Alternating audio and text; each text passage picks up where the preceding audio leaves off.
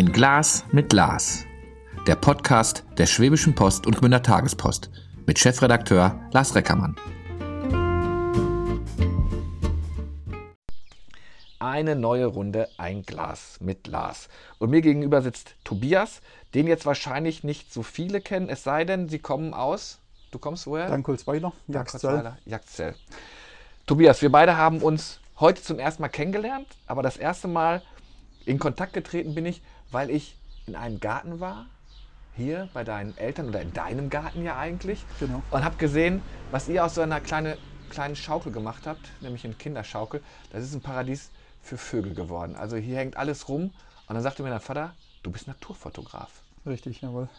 Das heißt, ich stelle mir dich jetzt vor, du stellst dich hin und hast einfach Freude an der Natur oder bist du so einer, der mit Camouflage-Klamotten ins, in den Urwald geht? Genau, also äh, eher, eher das Zweitere. Also Echt? es ist wirklich so mit äh, Volltarn mehr oder weniger äh, raus in die Natur. Ähm, Im Regelfall meist schon früh morgens noch, solange es dunkel ist. Und Gilt bei Naturfotografen der frühe Vogel? ja, also zumindest in dem Fall, wenn man die Tiere A nicht groß stören möchte, weil das Beste ist, die merken gar nicht, dass du da bist. Äh, weil man möchte die ja nicht aus ihrer natürlichen Umgeb Umgebung irgendwie stressen oder beunruhigen. Und ähm, morgens oder abends ist einfach das beste Licht zum Fotografieren. Also mittags um 12, wenn die Mittagssonne äh, runterballert, ähm, ja, werden die Fotos nicht so schön. Und, Was heißt und, denn früh morgens bei dir? Also jetzt im Moment, äh, Sonnenaufgang ist gerade so gegen 5.15 Uhr, 5.30 Uhr. Und dann bin ich im Regelfall spätestens um 4.30 Uhr an, an Ort und Stelle oder eher kurz nach 4. Also mindestens eine Stunde vor Sonnenaufgang.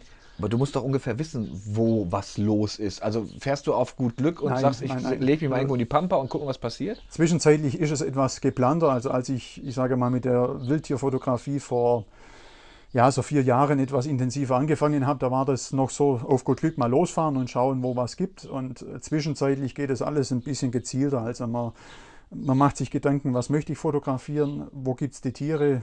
Man kennt hier in der näheren Umgebung eigentlich äh, viele, nicht jedes Gewässer, aber viele Gewässer, kleinere Seen, größere Seen. Ich bin mit zwei, drei Jägern regelmäßig in Kontakt, die mir dann auch mal irgendwelche Stellen im Wald sagen, wo sie sagen, auch her, da gibt es Rehwild. Oder jetzt dieses Jahr war ich bei einem Fuchsbau, den ich äh, über drei, vier Wochen hinweg äh, begleitet habe. Und so ergeben sich dann die Möglichkeiten. Und ähm, wie gesagt, es, mir liegt viel dran, dass ich sage, die Tiere, ich möchte sie nicht stören. Gerade jetzt auch, gut, die Vögel sind jetzt nicht ganz so empfindlich, aber Rehwild oder Füchse, wenn die dich irgendwie mitbekommen oder riechen oder sonst irgendwas, sind die weg, da, siehst du nichts mehr. Also Wie dann macht man sich denn geruchlos? äh, schauen, wo der Wind herkommt. Also ähm, man muss wirklich sich mit dem Wetter beschäftigen. Ähm, wenn ich jetzt, was weiß ich, Sonntag früh rausgehe, dann schaue ich Samstagabend schon mal ins Handy rein, in die Wetter-App, gucke, wo kommt der Wind her. Und dementsprechend muss ich mich am Sonntag früh halt, äh, ich sage mal, der Wiese von der einen oder von der anderen Seite annähern, um, um gegen den Wind anzulaufen. Weil in dem Moment, wo der Wind von hinten kommt und Richtung den Rehen oder den Füchsen bläst, sind die weg. Also keine Chance. Ist das, äh, klingt auch so ein bisschen nach einem Geduldsspiel, oder? Oder weißt du, also mit den Jägern, das macht ja Sinn, dass man sagt, wir, wir, wir tauschen uns aus und die geben mir so ein paar Hotspots Genau, und dann richtig, weiß ja. ich, wo was ist. Genau, genau. Ähm, aber das heißt ja trotzdem nicht, dass du, dass du Glück hast. Auch so ein Fuchs, der ist ja Nein. eher nachtaktiv. Ja, also die, die erwachsenen Tiere sind natürlich sehr, sehr scheu und ähm, da ist eher Zufall ein Stück weit dabei, so einen tatsächlich einmal zu sehen. Ähm, jetzt bei den Jungfüchsen, keine Ahnung, die sind kaum größer wie eine Katze, die sind neugierig, die wissen natürlich noch nicht, dass ein Mensch theoretisch eine Gefahr darstellen könnte. Und ähm, die bewegen sich auch tagsüber dann völlig offen am Bau und, und sind draußen.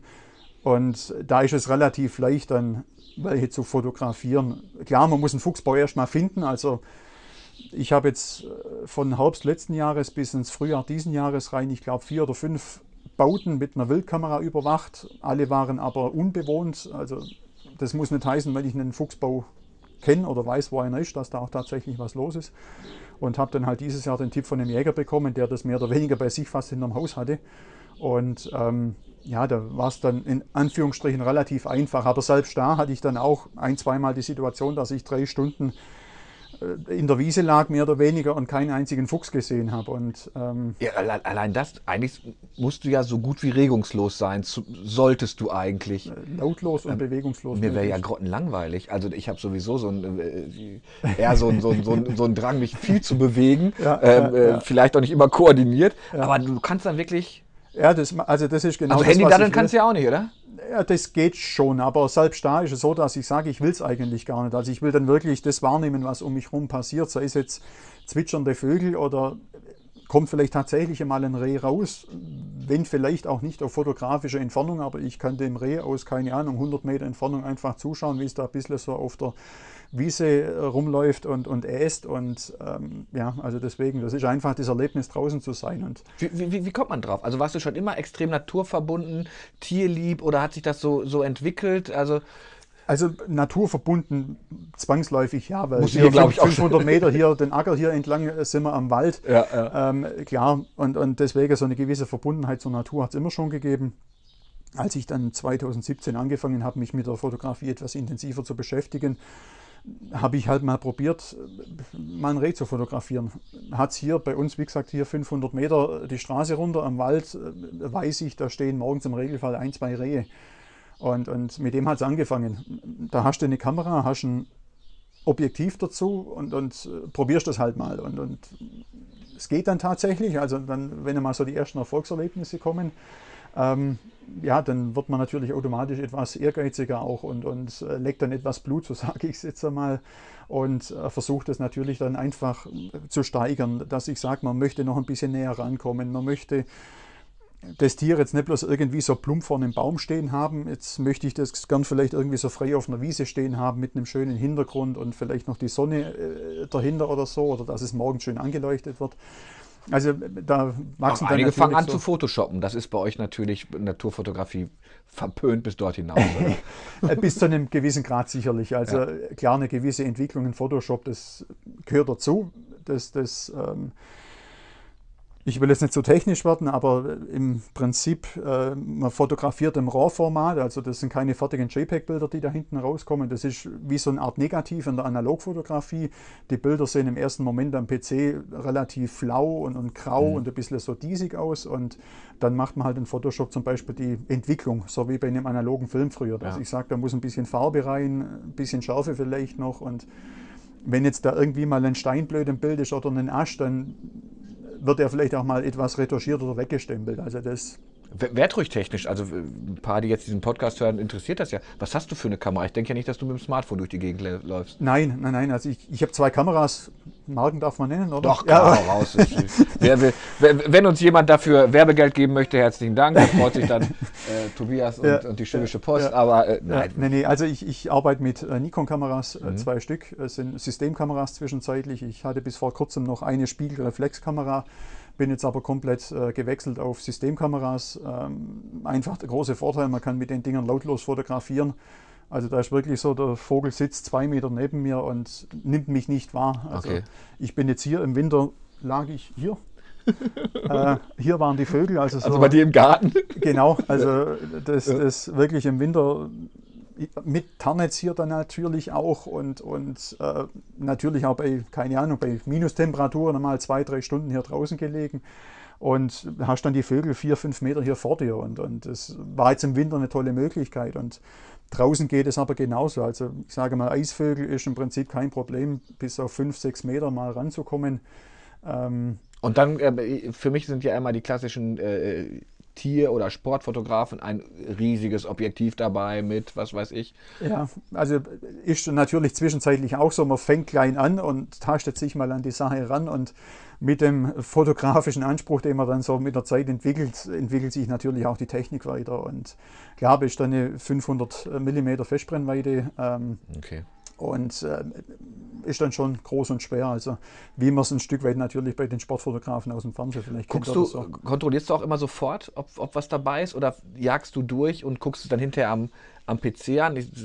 Also in dem Moment, wo jetzt, ich sage mal, irgendwie Action vor der Kamera herrscht, sei es jetzt Reh, Fuchs oder irgendein Vogel oder sonst irgendwas, schaue ich jetzt nicht sofort, ob was dabei ist. Also jetzt erstmal warten, bis sich die Situation wieder ein bisschen beruhigt und es kann ja dann sein, dass die nächste halbe Stunde, Stunde wieder gar nichts passiert. Also und, und dann hast du natürlich Zeit, an der Kamera mal durchzublättern und, und zu schauen, ob was Vernünftiges dabei ist. Und, und ja, also die, die Zeiten gibt es dann schon. Das behältst du schon so. erstmal alles, weil du sagst, ich bin Jäger und Sammler oder sagst du, nee, ich sortiere auch schon aus, weil sonst knallt mir das hier alles durch, was ich so an Festplatten und Server vermutlich schon Also habe? im, im Prinzip ist so, dass ich sage mal, die, die, die Fotos, wenn ich sie auf dem PC kopiere, die was völlig unscharf verwackelt sind oder einfach das Motiv nicht passt, irgendwas abgeschnitten ist, die werden sofort gelöscht. Alles andere behalte ich im Regelfall erstmal. Die ganz guten werden dann raussortiert in einen separaten Ordner, wo ich dann weiß, da muss ich mit Photoshop oder so dann einmal drüber oder mit Lightroom. Und ähm, meist ist dann so, dass ich am Jahresende, Weihnachten, Neujahr, da so zwischen den Feiertagen mal hergehe und den, den, das ganze vergangene Jahr quasi die Ordner nochmal so grob durchgehe und auch die Fotos, die ich dann im ersten Moment mal aufgehoben habe, nochmal sehr großzügig ausmischte, weil ja, sonst ist der Festplattenspeicher und so weiter, das ist relativ schnell dann Ja. erschöpft und man möchte ja nicht permanent immer nur nachkaufen. Also. Ähm, es ist dir eigentlich, also ich, ich kenne ich, ich kenn ja so, ich kenne so, so, so ähm, Flugzeugspotter, die wollen halt möglichst viele unterschiedliche Flugzeuge haben. Ist es bei dir so, dass du möglichst viele unterschiedliche Vogelarten, äh, Wildarten haben möchtest? Oder äh, gibt es da so einen Ehrgeiz zu sagen, den das- hätte ich auch gerne mal von der Linse? Also oder? den Ehrgeiz, den haben sicherlich manche. Klar, ich freue mich auch immer, wenn ich irgendwie mal eine neue Vogelart oder so fotografieren kann. Ist aber nicht unbedingt mein Ansporn. Also das ähm, für mich persönlich war jetzt dieses Jahr zum Beispiel das Ziel, dass ich sage, die Vögel, die ich teilweise letztes Jahr fotografiert habe, möchte ich dieses Jahr nochmal machen, aber halt noch besser in Anführungsstrichen, noch schöner und, und das war so mein Ziel eigentlich für dieses Jahr. Natürlich auch ein Stück weit Corona-bedingt, äh, weil man ja sowieso nicht irgendwie groß verreisen konnte oder irgendwo hinfahren konnte. Dann war man ja gezwungen, sich hier irgendwo in der Region vor der Haustüre aufzuhalten. Und ähm, deswegen war das eher so mein Bestreben, dass ich sage, die Vögel, was ich schon mal habe, die möchte ich versuchen, dieses Jahr einfach in Anführungsstrichen noch besser machen. Also Wo ist denn dein Revier? Ist das jetzt hier Jagdzell? Ist das der Ostalbkreis? Ist das eine Das- weitere Entfernung? Das geht, also ich sage mal, so das regelmäßige Revier geht bis hinter Ellwangen. Also ich würde jetzt mal sagen, so Bucher Stausee, die Richtung ähm, und, und dann Richtung Adelmannsfelden da hinten raus, also Richtung Abtsgmünd die, die Ecke zu. Also weiß nicht, was sind das, 20 Kilometer, Ja, so okay. grob, grob, grob Umkreis von 20 Kilometer, wo ich mich hier regelmäßig immer aufhalte. Klar, man hat mit der Zeit seine regelmäßigen Spots, wo man weiß, da ist was los ähm, wo man auch weiß, zur, zur Zugzeit, also im Frühjahr oder im Herbst, wenn die Vögel von Norden nach Süden oder von Süden nach Norden ziehen, kann man immer mal wieder Glück haben an einem Gewässer, dass man Vögel sieht, die man sonst das ganze Jahr hier eigentlich nicht hat. Also Das wäre für dich dann keine Urlaubszeit, weil du hier eigentlich ge- benötigt wirst, weil wahrscheinlich ja, ich würde dann eher schauen, dass ich die, äh, den, den Urlaub vielleicht eher davor oder danach dann irgendwie lege. Also das, ja, kommt drauf an. Also wie gesagt, ich, ich eigentlich, letztes Jahr war ich auf Helgoland, ähm, Okay. wollte ich dieses Jahr auch wieder hin, aber haben jetzt mit Corona einfach bleiben lassen. Ähm, es gibt natürlich noch Ziele, Texel in Holland, das ist auch eine ganz bekannte äh, Vogelinsel, äh, die sehr sehenswert ist. Es, in, in Wien, Neusiedler See ist ein riesen Naturschutzgebiet. Das sind so die klassischen Hotspots auch ein bisschen für Natur und äh, Jetzt sagt man doch eigentlich immer, bitte bleiben Sie auf den Wegen und Pfaden, aber du musst ja genau anders gehen, weil wenn du auf den Wegen und Pfaden bleiben würdest, ist es ja wahrscheinlich schwierig. Du musst ja schon ran ans Motiv, oder? Ja, also ich sage mal klar, in, in einem ausgewiesenen Naturschutzgebiet würde ich jetzt auch nicht, da bin ich auch kein Befürworter dafür, dass dann Leute hier querfeldein irgendwo über die Wiese trampeln und, und äh, Dürftest du das dann- denn? Gibt- Brauchst du eine Genehmigung, um irgendwie was zu machen? Man darf das nach, also meines Wissens darf man es natürlich nicht. Mhm. Ich, ich kenne das, dass, oder habe das schon gehört, dass teilweise Leute wirklich eine Genehmigung bekommen haben, um sich da in einem Naturschutzgebiet aufzuhalten. Mhm. Aber ich glaube, so eine Genehmigung zu bekommen, da denke ich jetzt, man muss irgendwie beruflicher Antrieb oder Okay. NABU, Naturschutz, irgendwas dahinter stecken, dass wirklich rein allein bloß aus Hobbyfotografie glaube ich nicht, dass da jemand eine Genehmigung bekommt, um sich da aufzuhalten. was, was arbeitest du im richtigen Leben? Also gelernt bin ich Speditionskaufmann, Mhm. ähm, hat jetzt eigentlich überhaupt nichts mit dem Hobby zu tun. Ähm, ja, arbeite aber viel bei uns in der IT und, und habe da viel mit Computer und so weiter zu tun und deswegen auch ein bisschen so die technische Affinität vielleicht zur, zur Fotografie und zur Bildbearbeitung, gerade zur Bildbearbeitung am PC sitzen, das ist ja für viele Fotografen auch ein Thema, die haben da gar, gar, gar keinen Bock drauf und ähm, aber ist für mich jetzt was, wo ich sage, das macht mir genauso Spaß, dann hinterher nach dem Fotografieren am PC noch mal zu sitzen und die schönsten Bilder hier nochmal zu bearbeiten und zu entwickeln und so weiter. Wir sitzen bei, bei euch im Garten. Wie stelle ich mir ähm, äh, ähm, äh, deine Wohnung vor? Überall Tierfotografien an jeder Wand oder? Äh, ehrlich gesagt kaum. Echt? ja, nee, also ähm, ich, ich äh, habe im Büro äh, ein, ein, Bild hängen, ein Landschaftsbild allerdings, ähm, ein, zwei kleinere Bilder noch in der Wohnung durch das, dass wir jetzt hier vor, wie gesagt, zwei, drei Jahren erst äh, das Haus renoviert und etwas angebaut und alles neu gemacht haben, hat sich die Gelegenheit, jetzt hört sich jetzt blöd an, aber die Gelegenheit noch gar nicht so richtig ergeben, zu sagen, ich äh, drucke mir jetzt Bilder und hänge die überall auf. Okay. Im Sommer sagst du immer, ja, das mache ich im Herbst, Winter, wenn ich dann Zeit dafür habe. Ja. Ähm, wollte ich eigentlich jetzt diesen Winter machen, aber war es mir jetzt wichtiger, zum Beispiel sonntags wirklich hier dann im Garten so liegende Vögel zu fotografieren. Aber du musst ja auch sagen, pass mal auf, ähm, äh, Mutter, Vater, Frau, Freundin, ja. nicht rauskommen. Äh, äh Tobias liegt im Gras. Wie stelle ich mir dann vor, du hast dann ein Tarnnetz drüber gezogen und. Ja, genau. Also es war hier so, so ein kleiner Verschlag im Garten aufgebaut. Da hing eigentlich der ganze Winter ein Tarnnetz drüber, damit die Vögel sich auch daran gewöhnen, dass die wissen, da steht was und, und nicht durch das Tarnnetz in irgendeiner Form irritiert werden. Und ja gut, und dann bin ich halt Sonntagvormittags teilweise, wenn ich jetzt gesehen habe, es ist gerade kein Vogel da, bin raus, äh, Isomatte reingelegt, Kamera reingelegt, äh, bin unter, in den Verschlag rein unter das Netz und lag da halt zwei, drei Stunden. Das also ich bin jetzt ja über 50. Ich glaube, bis ich dann wieder in der horizontalen wäre, wird das dauern. Das klingt nicht gerade sehr bequem, oder? Ist bequem, bequem ist es in den seltensten Fällen. Also das ist egal, wo man liegt oder wo man sitzt, bequem ist es meistens nie. Also ähm, das ist definitiv so. Das Aber man, man, gewöhnt sich anscheinend. Also ich muss nochmal beschreiben, wo wir jetzt hier sitzen. Wir, Im Hintergrund, ihr hört es vielleicht auch, es ist eine Menge los. Hier sind so viele Vögel, die anscheinend überhaupt keine Angst mehr haben, weil wir hier sitzen die sich an allem erfreuen hier, die haben sich ja nicht gewöhnt oder, oder an, an der Futterstelle, die du hast. Also die haben sich sicherlich an die Futterstelle gewöhnt und haben sich ein Stück weit auch an die Leute hier gewöhnt. Ähm, man sieht es jetzt, die, die sind teilweise hier vier Meter hinter uns und fressen hier ganz entspannt. Ja, ja. Ähm, klar, die gewöhnen sich ein Stück weit dran. Ähm, und ja, aber sie, sie haben eine Scheu, das ist auch gut so, weil hier dann leider doch immer noch mal die eine oder andere Katze hier vorbeiläuft. Viele habe ich auf, auf dem Weg ähm, gesehen, ja. Das Neueste ist jetzt, dass wir hier nahezu bald täglich einen Sparber hier in, in den Bäumen sitzen haben. Der okay, der weiß natürlich mal, auch, wo es Futter gibt. Immer mal wieder sein Frühstück hier holt. Also, ähm, ja, Hast gut, du das aber, auch schon mal dokumentiert? Nein, noch nicht. Also ich habe schon versucht, den Sparber mal irgendwie auf ein Foto zu bekommen, aber äh, noch keine Gelegenheit gehabt und, und noch keine, äh, ja, das ist. Jetzt, auch wenn du Ahnung hast davon, ähm, du hast jetzt das vor der Linse, kannst, bist du so ein Ornithologe, dass du sofort weißt, das ist der und der Vogel? Äh, nein, also ich bin definitiv kein Orni-Profi, das bin ich ganz gewiss nicht. Ähm, habe mir jetzt über die letzten ein, zwei Jahre natürlich ein gewisses Wissen ein bisschen angeeignet. Ähm, das ist jetzt auch das, was ich sage, das gehört zur Natur- und Tierfotografie dazu und das macht es für mich auch rund, die ganze Sache, zu sagen, ich muss mich damit beschäftigen. Äh, wie ist der Lebensraum von den Tieren? Sei es jetzt egal, ob Füchse, Rehe, Vögel, wo halten die sich auf, wie verhalten die sich? Ähm, das gehört alles dazu. Also das, das ähm, es funktioniert im Regelfall auch nicht, wenn jetzt jemand sagt, ich kaufe mir jetzt eine Kamera und ein großes Objektiv und gehe jetzt raus in den Park, in den Wald, in die Wiese und ich fotografiere jetzt mal kurz einen Vogel oder einen Reh oder einen Fuchs. Das wird in den seltensten Fällen funktionieren, ja. weil man muss sich wirklich da ein Stück weit damit auseinandersetzen, um, um zu wissen, wie verhalten sich die Tiere, vielleicht auch erkennen zu können, wann ist ein Tier entspannt, wann ist es irgendwie nervös und das ist jetzt gerade, wenn ich jetzt wieder auf Rehe und Füchse zurückkomme, ich habe die Möglichkeit zu sagen, ich setze mich jetzt hier an den Rand der Wiese und warte einfach mal, ob ich Glück, habe, ob was vorbeigelaufen kommt. Oder ich sage, ich pirsch durch den Wald und schleiche mich da mal an den Wiesen entlang und so weiter. Und äh, dann muss ich natürlich erkennen können, wann ist ein Reh gestresst und wann ist es entspannt.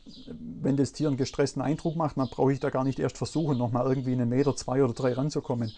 Und wenn das aber hier völlig entspannt auf der Wiese steht und hier mit äh, Äsen beschäftigt ist, dann weiß ich, dann kann ich auch mal so vorsichtig versuchen, noch mal ein bisschen näher ranzukommen. Und deswegen, man muss sich eigentlich da mit Tieren, Vögeln äh, einfach ein Stück weit auseinandersetzen. Und ähm, ja. Wie, wie stelle ich mir so deine Tagesplanung vor? Also du sagst jetzt, Schatz, ich bin heute morgen weg. Dann äh, bereitest du dich vor, du weißt, wo du hinfährst. Auf gut Glück machst du es wahrscheinlich eher selten. Ja, richtig, ja, genau. Weißt du denn, weißt du auch, was du, was du erreichen möchtest? Wie viel Zeit gibst du dir? Sagst du, wenn sich nach drei Stunden nichts getan hat, also ich, ich kenne auch manche Jäger, der wartet mal vergeben. Also die Zeit ergibt sich meist mit dem Sonnenlicht, so sage ich es jetzt einmal. Also ah, okay. ich, ähm, wie gesagt, ich, ich, meine Zeit ist im Regelfall früh morgens, dass ich wirklich vor Sonnenaufgang draußen bin. Ich war jetzt äh, vergangene Woche zum Beispiel zweimal an einem kleineren See hier bei uns, mehr oder weniger vor der Haustüre. Da wusste ich, da brüten Zwergtaucher, da brüten Haubentaucher, da, da brüten Blässhühner. Ich weiß, wo die Nester sind die sind in fotografischer Reichweite und, und dann sage ich schon, dann habe ich eigentlich das Ziel, wenn ich mich bei den Zwergtauchernest aufhalte, damit ich den Zwergtaucher irgendwie im Idealfall schön auf ein Foto bekomme. Und das sind jetzt aber wieder genau die Themen. Man soll jetzt nicht meinen, man sitzt hier fünf Meter vor das Nest von dem Zwergtaucher. Das, also möchte ich selber gar nicht. Ich will den Vogel da weder beim Brüten stören oder den in irgendeiner Form in Stress versetzen. Deswegen gehe ich morgens raus, wenn es dunkel ist, weil sie da erfahrungsgemäß das noch nicht so richtig mitbekommen und okay. mich auch nicht unbedingt erkennen.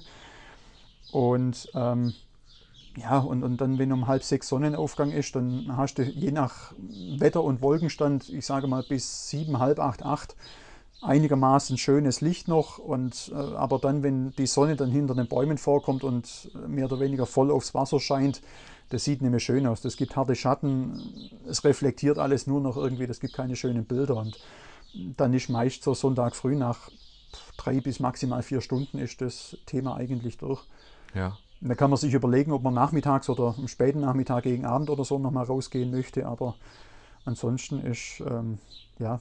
Wenn man jetzt so versteckt da im Gras liegt, Erlebt man auch andere Kuriositäten oder sowas? ich würde dich wahrscheinlich nicht sehen, oder? Wenn ich also die das, Tiere das, nicht wahrnehme. Ja, das, das kommt tatsächlich auf die Tarnung an. Also so eine richtige Kuriosität habe ich jetzt ehrlich gesagt noch nicht erlebt. Ja, Gott sei Dank. Ähm, aber das, das hat es natürlich auch schon gegeben, dass ich sage, ähm, was weiß ich, es laufen 20 Meter entfernt von mir Leute vorbei, die, die nehmen mich gar nicht wahr. Ähm, und beißt dir dann selbst in die, in die, Hand, weil du denkst, man muss der jetzt hier lang, langlatschen? Das ist Natürlich, also das ist äh, gerade an, an, gewissen Seen, die halt auch für, ich sage mal, für Spaziergänger sehr gut zugänglich sind, ist es immer ein bisschen so ein Thema. Da fotografiere ich ehrlich gesagt auch gar nicht so gern, weil ich genau weiß, äh, teilweise Sonntagmorgens um 6 Uhr selbst schon laufen die ersten Spaziergänger oder Hundespaziergänger vorbei. Ja und ja, das ist natürlich aus äh, fotografischer Sicht dann etwas kontraproduktiv. Hat dich schon mal ein Hund erschnüffelt, der er mitgekriegt hat, da liegt was im Gras oder sowas? Oder? Ähm, jetzt muss ich überlegen.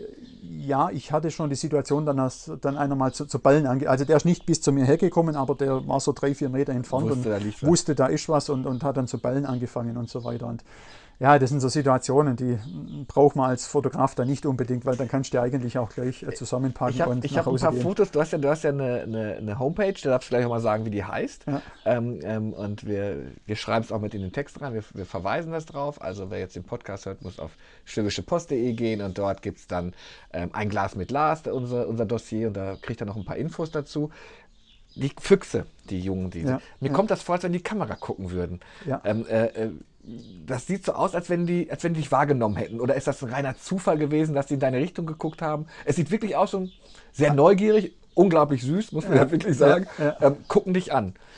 Sagst du dann selbst, jawohl, das ist natürlich noch ein richtig geiles Motiv, oder? Ähm, ja, also die, die, nehmen einen trotzdem wahr, so sage ich es jetzt mal. Mhm. Also jetzt gerade bei den Füchsen, da, war es wirklich so, du, du liegst im Wald, braunes Laub, braunes Tarnetz über mir drüber. Also die haben sicherlich nicht erkannt, dass, dass da ein Mensch irgendwie liegt. Das sieht ja aus wie ein großer Laubhaufen, so würde ich es jetzt einmal beschreiben.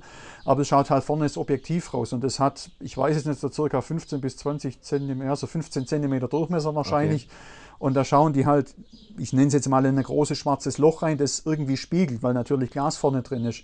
Und je nachdem, wie die Sonne vielleicht ein bisschen drauf fällt auf das Glas, dann reflektiert es. Und das ist natürlich was des registrierten Fuchs. Also das ist jetzt nichts unbedingt Natürliches, dass da irgendwo Glas ist, das dann reflektiert und das merken die natürlich. Also das ist schon so. Und, ähm, ist dir schon mal ein Tier richtig nahe gekommen, weil es dich gar nicht so wahrgenommen hat oder gedacht hat, was ist, was ist das denn? Manche Tiere sind ja durchaus neugierig. Also Vögel ja. Also Vögel hatte ich schon, dass die wirklich, keine Ahnung, 30, 40 Zentimeter vor meiner Linse gesessen sind. War ich auch getarnt. Die haben mich wirklich nicht gemerkt. Die ist 30 Zentimeter vor mir. Viel zu nah zum Fotografieren. Das geht eigentlich gar nicht eine Wasseramsel erst jetzt Anfang des Jahres, auch maximal einen halben Meter von mir weg. Ähm, mit Fuchs und Reh hatte ich das Glück jetzt noch nicht. Die Füchse, die werden, wenn sie ganz, oder nachdem sie einige Wochen alt sind, werden die immer neugieriger. Und ich hatte das, dass die gemerkt haben, die, die sehen, da liegt was und die laufen dann ein Stück weit auf einen zu, bis zu einem gewissen Grad. Und dann sagen sie aber auch, jetzt wird es irgendwie ein bisschen komisch, jetzt bin ich vorsichtig und laufe mal nicht weiter. Und dann kann schon mal sein, dass der bis auf, was wird das gewesen sein, fünf Meter vielleicht oder so mal tatsächlich rankommt. Also so eine Wildschweinrotte noch nicht oder sowas, da habe ich ja großen Respekt vor. Nein, also ähm, ja, hatte ich jetzt noch nicht das Glück, eine zu fotografieren. Aber ich hätte genauso Respekt davor. Also das ist, wenn ich jetzt sage, nachts allein durch den Wald laufen, kein Problem, ähm, macht mir nichts mehr aus zwischenzeitlich. Ähm, aber ich hätte Respekt vor einem Wildschwein, ja, das ist definitiv. Weil sonst, ich sage mal, ein Fuchs und behaupte ich jetzt einmal, was, was will ein der groß machen? Der zwickt dich vielleicht einmal ins Bein oder so, wenn es blöd ja, läuft. Ja. Würde ich jetzt vermuten.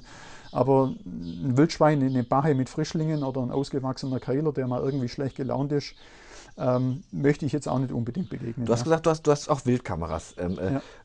Hängst du die nach gut Glück auf, weil du hoffst, da ist was und dann guckst du, hat die ausgelöst und wüsstest dann, weil ich denke mir vor, so, so ein so, so, ein Reh streift ja auch durch Wälder. Das heißt, nur weil er jetzt ausgelöst wird, heißt ja nicht, dass sie da wieder hinkommt, oder? Ja, nee, also meistens hängt man sehr ein bisschen gezielt auf. Also wie gesagt, gerade jetzt Fuchs- und Dachsbauten, durch das, dass ich da mit zwei, drei Jägern in Kontakt bin, die kennen ihr Revier im Regelfall und die wissen dann auch, wo gibt es einen potenziellen Fuchs- oder Dachsbau.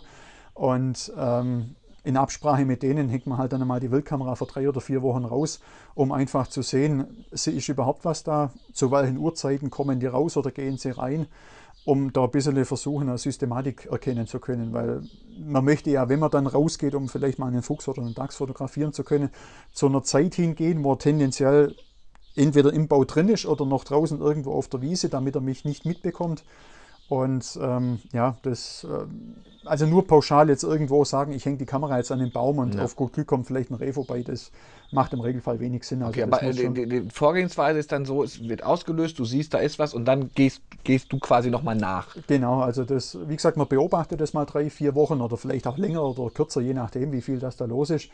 Und äh, dann ist es auch so, dass ich sage, wenn ich dann das erste Mal rausgehe, vielleicht nicht einmal unbedingt mit Kamera, kann auch sein, ich setze mich einfach so mal raus in etwas groß, sehr großzügiger Entfernung, um selber nochmal zu sehen, wo geht der Fuchs rein, wo geht er raus so ein Fuchs- oder Dachsbau, der hat meistens nicht nur einen oder zwei Ausgänge. Also gerade ein Dachsbau, der kann, keine Ahnung, der kann ein Dutzend einen Ausgänge haben. Okay. Also ähm, das muss man dann auch erst einmal beobachten, um überhaupt ein Gefühl dafür zu bekommen. Und wenn man dann mit einer gewissen Wahrscheinlichkeit weiß, da geht er rein und da geht er raus, dann kann ich sagen, dann versuche ich jetzt mein Glück, nehme mein ganzes Equipment mit und, und äh, ja, schaue einfach mal, ob ich dann tatsächlich was vor die Linse bekomme. Aber das ist Naturfotografie. Also selbst gerade jetzt bei den Jungfüchsen, die sehr regelmäßig draußen waren, ich hatte das ein, zwei Mal, ich bin drei, vier Stunden dort gewesen, da kam nichts.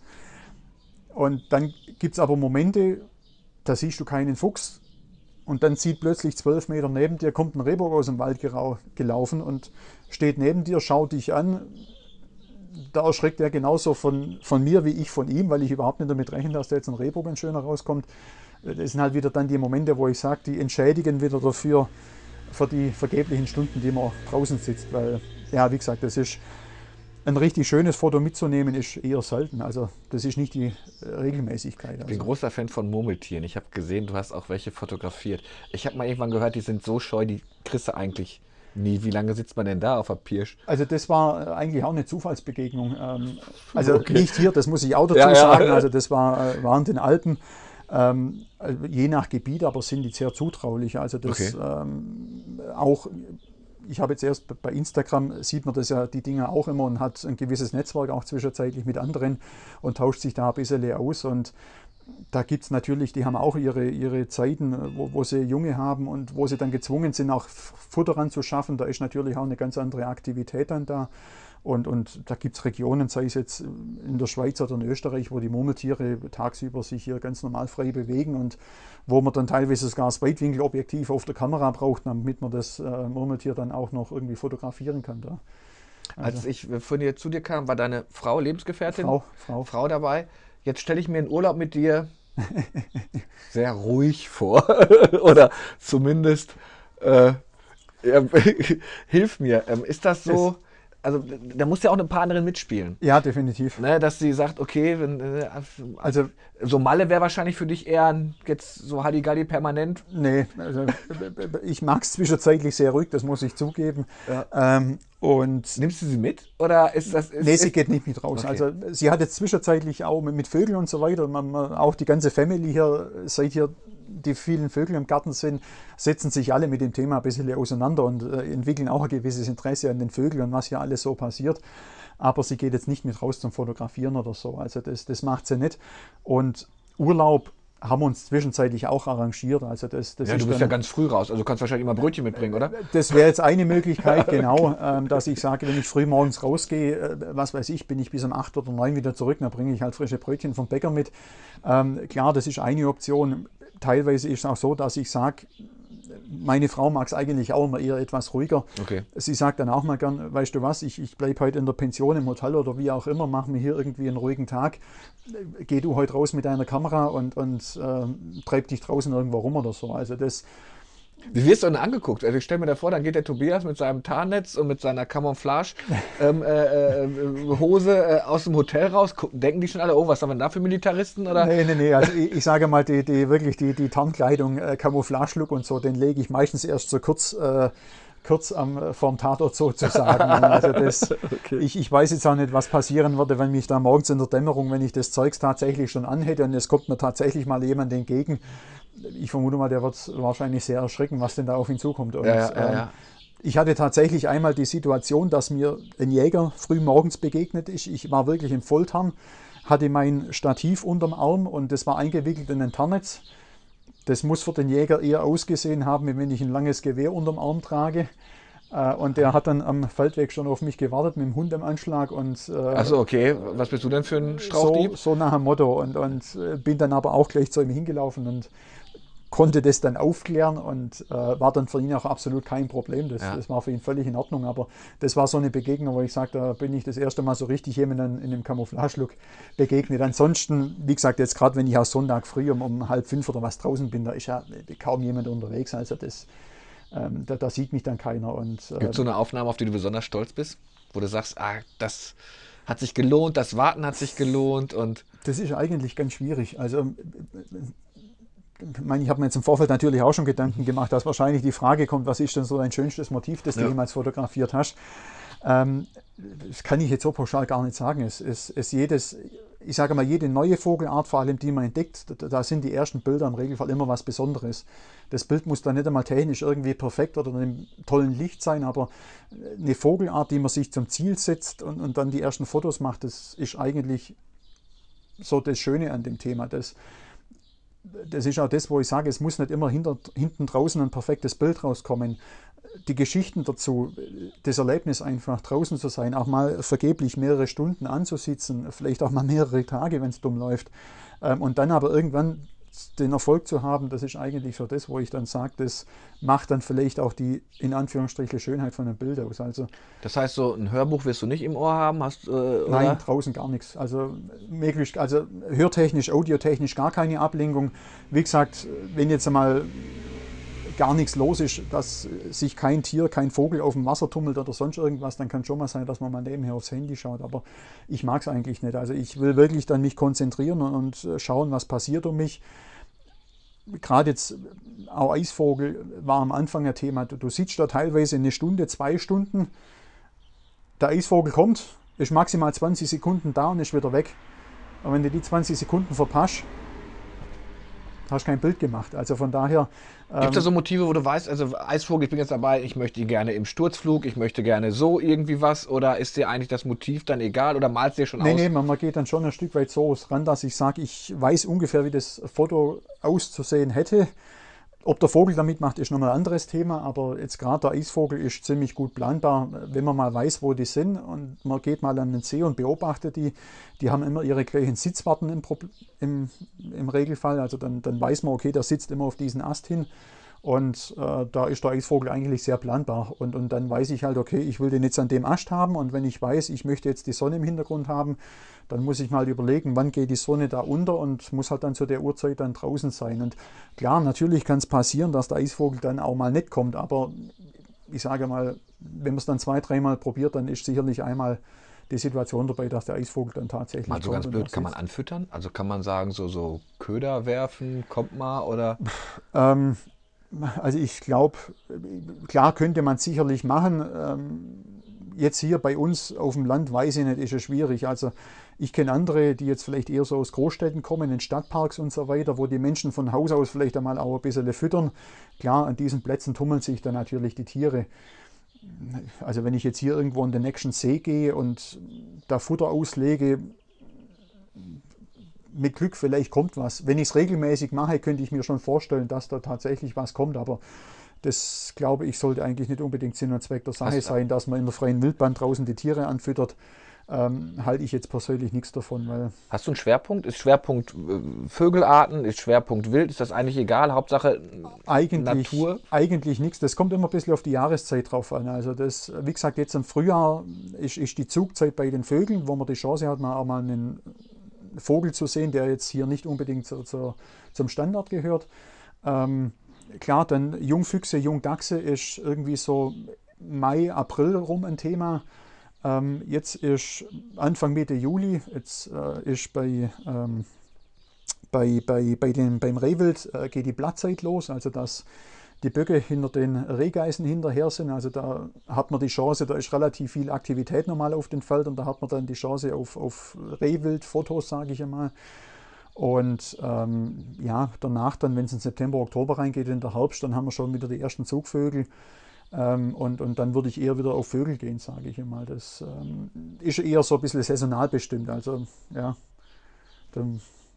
oh, wir, wir haben unsere halbe schon, schon, schon, schon, schon, schon, total drüber. Sag mir, wie heißt deine, wie heißt deine Homepage? Wo, wo, ähm, wo finde ich deine Fotos? Also, Homepage ist äh, tobiasgärtnerfotografie.de und ähm, da ist ein Teil von meiner Fotos drin.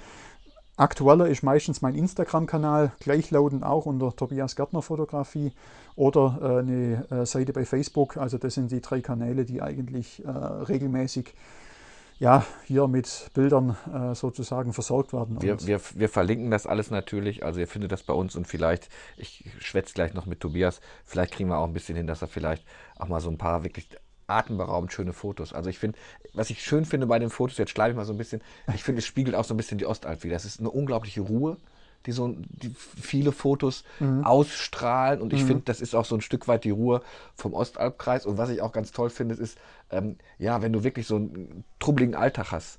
Also ich, ich könnte es nicht, ich bin total ja, neidisch ja. drauf, dass ja. man sich wirklich so so zwei, drei Stunden absolut abkapseln kann. Ja, genau. Ich bin aber der, der immer sagt, also einmal einen schönen Sonnenaufgang. Du, du hast ihn ja wahrscheinlich jeden Sonntag eigentlich. Wenn ja, mehr oder weniger, klar, immer je nachdem, wo man liegt, aber es ist Entschleunigung pur. Egal ob mit oder ja. ohne Sonne. Also ich kann auch mal sein, ich gehe im Regen oder so raus. Das ist Wetter. Bist du jeden Sonntag raus? Geht es jetzt Sonntag auch wieder raus? Weißt du schon? Oder? Mit ziemlicher Sicherheit, ja. Also das, ähm, ich, ich, sage mal so, an, an, ja, an drei von vier Sonntagen im Monat bin ich mindestens draußen und klar, wenn man dann einmal Urlaub hat oder so, wie jetzt Feiertage teilweise an den äh, Pfingsten oder sonst irgendwas, diese verlängerten Wochenenden, das nutzt man natürlich. Also klar, man muss immer schauen, es gibt ja andere Verpflichtungen auch noch, sei es jetzt Arbeit, Frau und, und was ist halt noch so, was jeder so im Alltag natürlich auch ja, ja. an Themen hat. Äh, das kann man natürlich nicht alles komplett links liegen lassen. Da muss man sich manchmal auch immer ein bisschen zurücknehmen und sagen, halt mal, jetzt nicht übertreiben. Es gibt andere Themen noch, nach denen man schauen muss, aber natürlich, ich versuche so oft wie es geht, irgendwie rauszugehen. Ja. Wenn man jetzt Tierfotografie macht, ist jetzt dein großer Wunsch die große Safari und den Krüger Nationalpark oder eher sagst du, nö, der, das, was ich hier so habe, ist schon für mich Safari genug? Äh, ja, also ich muss jetzt nicht unbedingt nach Afrika und da irgendwelche mhm. Löwen und Tiere fotografieren oder sonst irgendwas. Also das, äh, wie gesagt, ich sage das auch immer, man, man, muss nicht irgendwo, was weiß ich, wie weit in Urlaub wegfahren zur Tierfotografie. Natürlich, ich, ich mache das ja auch, dass ich mal sage Helgoland oder sonst irgendwas, aber es gibt hier bei uns so viele schöne Tiere. Stockenten sieht man an jeder Straßenecke, sage ich jetzt einmal. Man nimmt sie oftmals gar nicht wahr, weil sie völlig selbstverständlich sind. Aber es sind teilweise, es sind wirklich wunderschöne Tiere eigentlich. Also ich habe da auch zwei, drei Bilder auf meiner Homepage, wo ich eigentlich was ganz anderes fotografieren wollte, aber da saß da halt eine Stockente die Sonne scheint schön drauf, der Hintergrund äh, komplett weiches Licht dahinter, Wassertropfen noch auf dem Schnabel, auf dem Kopf und man sieht dann jeden einzelnen Wassertropfen auf der Stockende und, und dann ist das ein wunderschönes Tier. Also da muss ich nicht unbedingt eine Safari in Afrika machen. Klar habe ich natürlich auch noch so ein, zwei Ziele, äh, wo ich sage, das wäre mal ganz schön, äh, das noch zu fotografieren. Wolf wäre so ein Thema, wo ich sage, das wäre nochmal so ein Ziel, ein langfristiges, irgendwann so mal einen Freileben zu fotografieren. Irgendwann wieder kommen.